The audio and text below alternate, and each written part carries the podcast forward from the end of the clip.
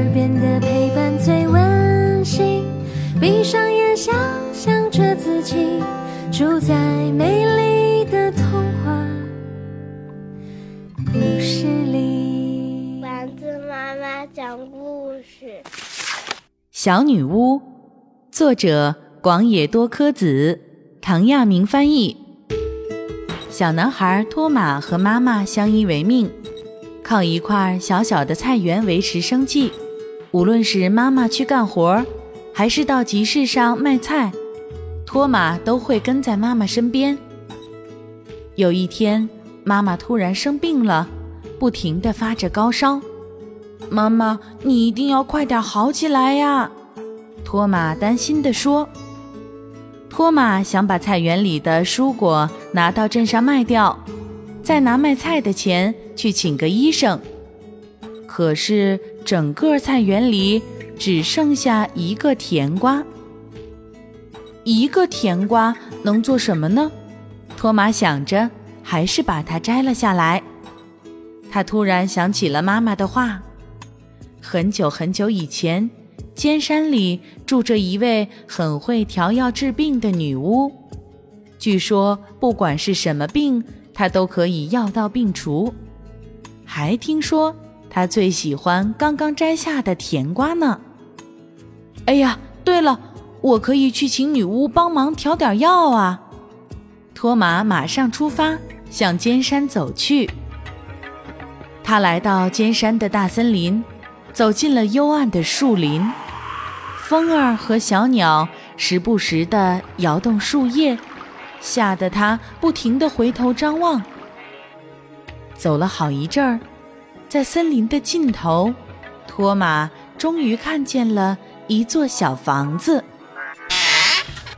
房门是开着的，这里是女巫的家。有人在家吗？托马问了好几次。也没有人回答。女巫好像不在家呢。正在这时，一个沙哑的声音从房子后面传来：“喂，喂！”托马沿着声音看过去，哎呀，一个好小好小的老婆婆被野玫瑰的刺勾住了，她的手腕和小腿上全都是伤。哎哎。发什么呆呀！快想想办法呀！托马急忙把老婆婆放了下来。哎，真倒霉呀！老婆婆嘟囔着，从口袋里拿出一盒药，涂在自己的伤口上。就这样，才一眨眼，伤口就不见了。我是女巫利特拉。我每长一条皱纹，身体就会缩小一点儿。你看，我现在就剩这么一丁点儿了。我可是无所不知，无所不晓。我知道你的妈妈生病了，不过我可没打算帮她调药。哼哼，我最喜欢看到人们担心难过的样子啦。我带来一个刚刚摘下的甜瓜。托马把甜瓜抱起来，对小女巫说：“嗯，你以为这么个小玩意儿就可以收买我吗？哼，看看那边吧。”托马顺着小女巫指的方向看去，天哪，菜园里竟然有一整片甜瓜。这样好了，如果你能为我做一件好玩的事情，我就帮你妈妈调药。托马跳起来，在菜园里翻了个跟头。嗯，什么？就这样啊？瞧瞧，我还可以在空中旋转呢！小女巫骑着扫把，呼噜呼噜呼噜，在空中连续转了三圈儿。我年轻的时候可以转一百圈呢。你到底还会些什么呀？托马摘下一片大叶子，在上面挖了两个洞，做成了面具。唉，太没用了！我看你还是赶快回家吧。”小女巫气呼呼地说。“呃，好吧，我带你到镇上去吧。”托马慌忙说，“镇上有好多好玩的事情呢。”“嗯，那那你就带我到镇上去。只要爬上那座高塔，他一定会觉得好玩的。托马胸有成竹，带着小女巫向镇上走去。他们走到高塔底下，托马打开门，沿着一级一级的台阶，爬到了塔顶。以前，每当妈妈在市场上卖菜的时候，托马总会到这里来。这是我最喜欢的地方哦，他说着，从口袋里拿出一只小竹管儿，从管口看了出去。你看，这里可以看到镇中心哦，好棒的！哎呀，真是笨的可以，我只要骑上扫把，想看什么就有什么。哼！生气的小女巫突然推倒了背篓。甜瓜从高塔上掉了下去，甜瓜掉在驴子的面前，啊呜啊呜啊呜！受到惊吓的驴子一下子奔跑起来，市场上顿时乱成一团。哎呀，真是太好玩了！哈哈哈哈哈哈！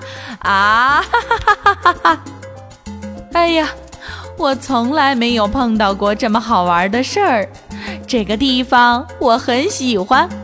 好吧，我愿意帮你调药，你回家等我的消息吧。啊哈哈哈哈！小女巫哈哈大笑着，骑上扫把飞走了。可是托马还是好担心。小女巫是不是真的会帮妈妈调药呢？我要再到她的家里去看一看。一路上，托马摘了些草药。尖山里的大森林变成了黑乎乎的一片。托马的两条腿都迈不动了，冷冷的露水渗进了他的鞋子，仿佛在鼓励他：“托马，加油啊！”于是他继续往森林深处走去。小女巫果然正忙着调药呢。哎呀，你竟然跑来了，正好还带来了有用的草药，拿过来吧。他从托马带来的草药中挑了一朵红花，把它混到了其他的药里。嗯，这样一来就可以做出最好的药啦。我还要花上一整晚的时间呢，你先到我的床上睡会儿吧。